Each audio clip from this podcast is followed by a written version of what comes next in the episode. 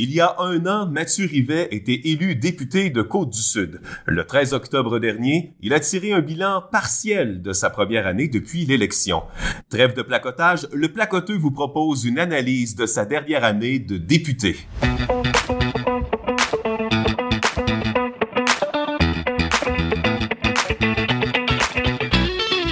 José Soucy, qui est chroniqueur et journaliste pour Le Placoteux. Bonjour.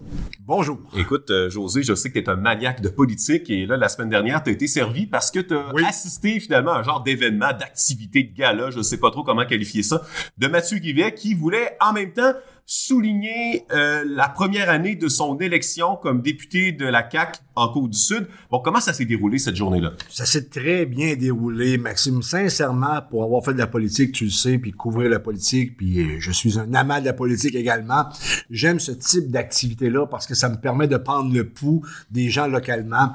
Et force est de constater que l'activité, le bilan de Mathieu Rivet, qui a fait à Saint-Jean-Port-Joli, je pense pour deux raisons. Saint-Jean-Port-Joli est un endroit central du comté également pour la culture. Saint-Jean-Port-Joli est réputé pour son côté culturel et il y a eu cinq médailles de députés qui ont été données à des gens qui ont marqué la culture, surtout en musique. Tu sais que Mathieu Rivet est issu de ce milieu-là.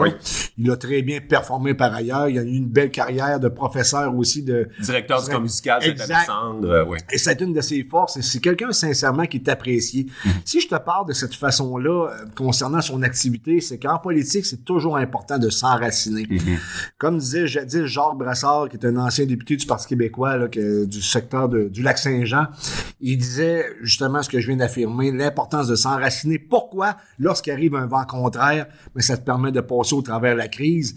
Et Mathieu Rivet, actuellement, tu sais que récemment, j'ai écrit là-dessus, il a perdu 11 ouais. dans le comté. N'en demeure pour moi qui est premier quand même, je veux dire, avec une avance quand même relativement confortable, mais ça risque de changer vite parce que à l'élection partielle de Jean Talon, le PQ a donné une raclée littéralement à la coalition Avenir Québec, alors que tous les observateurs politiques s'attendaient à une chaude lutte. De là pourquoi je te dis que cette euh, activité-là était d'une importance capitale et c'est une mission réussie pour Mathieu Rivet, sincèrement, point de vue perception.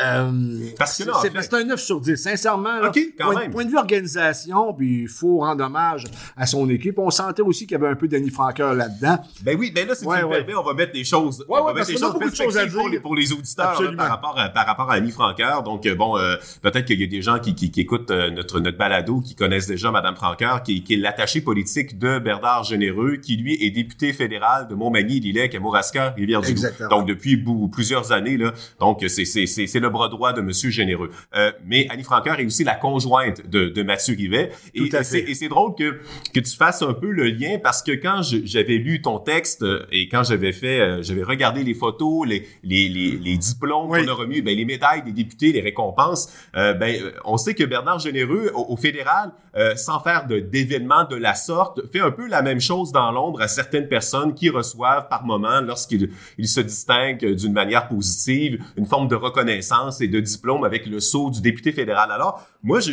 quand j'ai vu ça, je me suis dit, ah, OK, euh, je, voyais un petit côté à la Bernard Généreux, mais qu'on qu'on assumait peut-être davantage et qu'on a fait de façon peut-être un peu plus grandiose, plus spectaculaire. Et comme tu le dis, Mathieu Guivet, c'est un gars qui vient du, du, milieu du spectacle. Je me suis dit, est-ce que, bon, il s'est fait chuchoter l'idée sur l'oreiller par sa conjointe?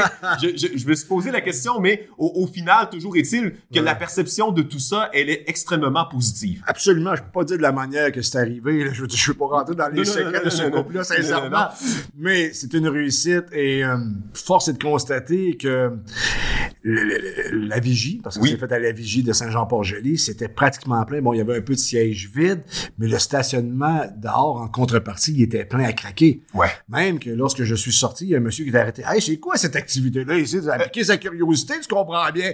Ben, c'était de la politique. Ah, OK, OK. Mais euh, pour avoir fait de la politique, comme je te l'ai dit, c'est très, très bien réussi. Euh, maintenant... Euh, Qu'est-ce qui va rester de ça? ben, c'est ça. Parce que, ah, parce qu'en fait, en fait, on, oui, on a donné en fait des médailles du député à des, à des personnalités issues du milieu culturel. Donc ça, ça, ça, va, tant mieux, belle attention, etc. D'un autre côté, on soulignait les un an de Mathieu Rivet comme député de Côte-du-Sud. C'est quoi le bilan qu'on a dressé finalement de cette dernière année-là? Là, peut-être l'aspect un peu plus négatif, s'il y en a un à dire, parce que j'aime rarement donner des notes parfaites, c'est qu'il a annoncé que pendant son année comme député, il y a eu des investissements venant du gouvernement du Québec de 28,5 millions de dollars. Mais il n'a pas rentré dans les détails. Est-ce que à ce moment-là, c'était des programmes normés ou il y a eu des interventions directes du député? On ne le sait pas. Mhm. J'aurais aimé peut-être avoir un peu plus de détails concernant ce qui a été investi. Euh, mais pour le reste, sincèrement, je lève mon chapeau à son organisation, à son équipe. Euh, Qu'est-ce qui va rester? Je pense que Normand Caron, le maire de Saint-Jean-Port-Joli, l'a très bien dit. C'est qu'on aimerait que cette activité-là revienne pour créer une sorte de synergie entre Mathieu Rivet, son équipe et la population locale. Et par ailleurs, si je me trompe pas, selon Mathieu Rivet, ce qui a affirmé, c'est que c'était une première au Québec, ce type d'activité-là. Et euh, quand c'est bon, ben je le dis, c'est bon. Mais ça vient, ça vient, si tu me permets, en, fait aussi, euh, José, ça vient trancher le ton. Bon, je, je veux pas ramener le passé euh, et je veux pas, je veux pas sortir Marie-Ève Proux, la précédente députée des, des, des, des Boulamites, là, mais bon, on sait que ça a été peut-être, dans le cas de Madame Proux, au-delà de, de, ce qui se passait dans son bureau, les relations avec les maires et mairesses, les préfets du comté, ce qu'on entendait entre les branches. C'était pas C'était pas évident, c'était pas facile. Euh, avec la population, je crois que c'était pas toujours évident non plus. C'est ce qu'on, c'est ce qu'on entendait. Et là, bon, on voit qu'il y a un changement de ton quand même. Absolument. Avec, avec Mathieu Donc, j'imagine aussi que à la CAC, euh, on doit être content d'avoir un député qui fait pas trop de vagues. Parce que bon, euh, on, s'entend que à 90-91 députés à l'Assemblée nationale, euh, si euh, on commençait à avoir beaucoup de députés, des, des, des, gens d'électrons libres, si tu ouais, l'expression, ça serait peut-être difficile à gérer. Là, et, on, ça demande quand même de la discipline quand on est dans un gouvernement de cette ampleur et de cette taille-là. Là. Mais sincèrement, je pense pas que Mathieu Rivet soit un problème pour le whip mhm. de la coalition Avenir Québec ou pour l'organisation de la CAQ. Mhm. C'est quelqu'un qui se présente bien, qui est sympathique, qui a un background intéressant. Il est issu du milieu culturel, comme on l'a dit précédemment. Et, euh, c'est ses missions accomplies, sincèrement. Là, maintenant, euh, ça dépend pas juste de lui. Oui. Parce que, oui, il a passé à la dernière élection, on le sait, mais il est passé avec une genre de vague également. Oui malgré la deuxième chance, hein, parce que les gens se disaient bon ben la CAQ est-ce qu'elle a eu un véritable premier mandat à cause de la pandémie? Pas nécessairement. Ils nous avaient promis beaucoup la première fois, mais il y avait un capital de sympathie par rapport à la gestion de la COVID. Oui, c'est ça. Il y, avait, tout ça. Donc je pense que ça a joué énormément effectivement pour aller chercher cette majorité extraordinaire là qu'ils ont eu. Oui, mais là en agissant de la sorte, ils s'enracinent mm parce qu'actuellement il y a un vent dans le visage pour la coalition de Québec, c'est beaucoup plus difficile. Je ne mhm. sais pas, je te l'ai dit tantôt, mais tous les observateurs politiques s'entendent pour dire une chose, c'est que la lune de miel est terminée entre la population et la CAQ. T'as le Parti québécois qui s'en vient. Euh, on n'est pas en élection, c'est les, prochaines élections, c'est dans trois ans, mais il faut quand même s'attendre que ça va jouer assez serré. Et euh, il faut que Mathieu Rivet livre la marchandise. Livre, la marchandise, parce que oui, il y a des projets aussi. il y a le complexe culturel et sportif en santé durable mhm. qui a été déposé dans un programme. On veut qu'un autre parti soit déposé dans le PQI. Il y a également le fait que les coûts partout. C'est un projet qui est évalué à grosso modo 60 millions, si mon souvenir est bon. Et là, on attend d'avoir la mise à jour pour les coûts parce que on sait que ça va coûter plus cher. Ben plus qu'on attend, plus que ça va être. On le vit avec Saint-Pascal, on en parlait euh, pour le centre communautaire Robert Côté. On le voit avec tout, finalement. Absolument. Mais c'est clair que Mathieu Rivet doit livrer. Oui. Mais, là, après un an, je veux dire, la première année, excuse-moi le terme, tu rodes la machine. Ah oui, tu te mets en place. Tu te mets en place. Et est-ce que c'est mission accomplie pour Mathieu Rivet? Je pense que mm. oui. Mais le reste, ça dépend de lui. Ça dépend également, surtout, mais surtout, de ce qui va se passer au national. Quand je parle du national, je parle de ce qui se passe dans la province de Québec. Oui. Mais il y a du pain sur la planche quand même localement, parce que moi, je trouve qu'un des gros enjeux dont on ne parle Absolument. jamais, c'est la, la décroissance. Parce que Côte-du-Sud est une des, des, des, circonscriptions à travers le Québec où la population diminue. Puis bon, là, on, parle de revoir la carte électorale. Là, dans, en Gaspésie, euh, il y aurait la disparition d'un comté. Euh, donc, on sur la scène provinciale. Sur la scène provinciale, oui, On sait que c'est arrivé sur la scène oui, fédérale. sur la scène fédérale. Parce que Bernard Généreux va hériter de la MRC du Témiscouata. Et voilà. À la prochaine élection. Donc là, on, on est, on, on, va revenir dans ce processus-là euh, au, au, niveau provincial prochainement. Et euh, on sait déjà que dans nos régions, la population diminue, la population est vieillissante. Comment on fait pour attirer des gens? Et euh, je trouve qu'il est là le, le mandat du, euh, du député comment il peut faire une différence à ce chapitre-là, euh, comment il peut essayer de créer une synergie avec les élus pour qu'ils travaillent sur des projets concrets? Le, le, le, le, projet de complexe culturel et sportif à Montmagny, c'est un très, très beau projet, justement. Très gros également. Oui, très gros pour attirer des gens. Oui. Mais ça ne sera pas suffisant. Parce que aussi ce qu'on au quoi on assiste, et là je vais te parler peut-être plus du Kamouraska. Moi je réside dans, le Kamouraska. Ce qu'on voit, c'est beaucoup la, la, perte des centres décisionnels qui ont déjà existé aussi. Donc on, avec la CAC, ça a été surtout de la centralisation. Euh, si on pense par exemple, bon, la, réforme en santé a été faite sous les libéraux, avec les C3S. Bon, on, on, a amené les organisations du côté euh, du côté de Rimouski pour nous au Bas-Saint-Laurent, mais en contrepartie, euh, avec la CAQ, on promettait beaucoup. Est-ce qu'on a senti qu'il y a une forme de décentralisation en santé? Bon, on a nommé un, responsable des installations du Kamouraska, Pascal Lamar, depuis, mais toujours est-il qu'avec la réforme qu'on prévoit à Santé Québec, comment ça va s'orchestrer? On le sait pas trop. Euh, mais est-ce que nous, on va être encore seulement des spectateurs? Est-ce qu'on va être encore seulement dans le siège du passager? Ou les gens en Côte-du-Sud pourront avoir les deux mains sur le volant, pour reprendre l'expression de l'ancien premier ministre, euh, et qui pourront avoir euh, le contrôle de leur destinée, des priorités sur lesquelles ils voudraient qu'on s'attaque dans, dans, la région en matière de santé et de services sociaux. Ça, c'est un point.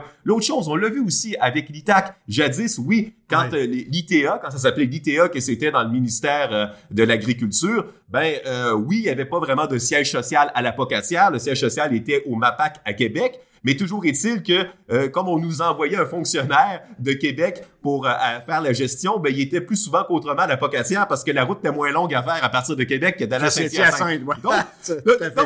et là, on se rend compte, et là, on parle seulement du, du Kamouraska, là. Donc, on parle seulement du Kamouraska. On se rend compte qu'il y a beaucoup de pertes dans les dernières années. C'est des pertes qui ont été faites suite à des décisions gouvernementales. Donc, notre, notre poids démographique diminue, euh, notre pouvoir politique diminue aussi par le fait même. Et moi, je sens pas actuellement chez Mathieu Rivet qu'il y, y, a un désir de vouloir porter la voix de Côte-du-Sud de, de, de, façon plus importante à l'Assemblée nationale. Je ne trouve pas que sa voix ressort énormément à sein de, au sein de ce gouvernement-là de ben, 90 députés. C'est ça. Premièrement, il y a peut-être beaucoup trop de députés, malheureusement, mm. et c'est plus dur à ce moment-là de faire sa place. En contrepartie, s'il il est fort localement, ici, il réussit, comme Bernard Généreux a réussi à s'implanter, parce qu'on s'entend, Bernard Généreux, là, il n'y a pas d'opposition. Oh, non, non, non. La prochaine élection, je l'ai dit dans un de mes textes récemment, ça va être une balade dans le parc pour Bernard Généreux, à moins d'un scandale ou d'une vague opposée ou je sais pas quoi, mais si on se fie à ce que à notre lecture présente de la situation fédérale localement, Bernard Généreux n'est pas aucunement en danger. Est-ce que Mathieu Rivet est rendu là? Non, Mathieu Rivet n'est pas comme Bernard Généreux présentement. Il n'est pas encore enraciné. De là, l'importance d'avoir une telle activité pour s'enraciner. Donc, le début est bon. Euh, pour s'enraciner, sa personnalité, c'est la, bonne approche, je pense. C'est quelqu'un de sympathique. Il passe très bien dans le public. Il est apprécié des gens. Mais est-ce que ça va être assez? Parce que, comme je te l'ai dit, c'est où est-ce que le, le bas blesse pour Mathieu Rivet, ce n'est pas localement, c'est nationalement. Mhm. Maintenant, est-ce qu'il peut être un meilleur porteur de ballon? Ça dépend de lui, ça dépend de l'influence qu'il va réussir à gagner au sein du caucus ministériel euh, du, gouvernement de la CAQ. Ça prend des gains. En fait, c'est ça. C'est là qu'on en est. C'est un jeu de personnalité aussi, là. Je veux dire, c'est... Ça, prend des gains. Et, et, pour revenir un peu, si tu me permets, José, quand tu parlais tout à l'heure de, ah, ben, on a amené tant d'argent dans le comté.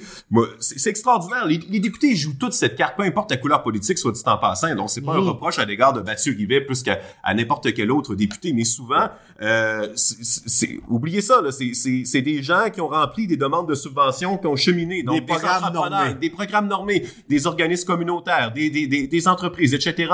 Peut-être qu'à un moment donné, euh, euh, la machine gouvernementale a fait en sorte que ça ralentit un peu et que le député est intervenu pour euh, euh, essayer d'huiler la machine pour que ça, ça, ça, ça, avance un petit peu plus promptement. Mais autrement, ce n'est pas des, des, dossiers, comment je pourrais dire, menés de A à Z ou que c'était complètement désespéré pratiquement. Il n'y a pas eu d'intervention politique directe de Monsieur Rivet, comme on a déjà connu dans le temps de Norbert Morin. Par exemple, ben, je te donne un exemple avec Norbert Morin, la fameuse maison du Kamouraska.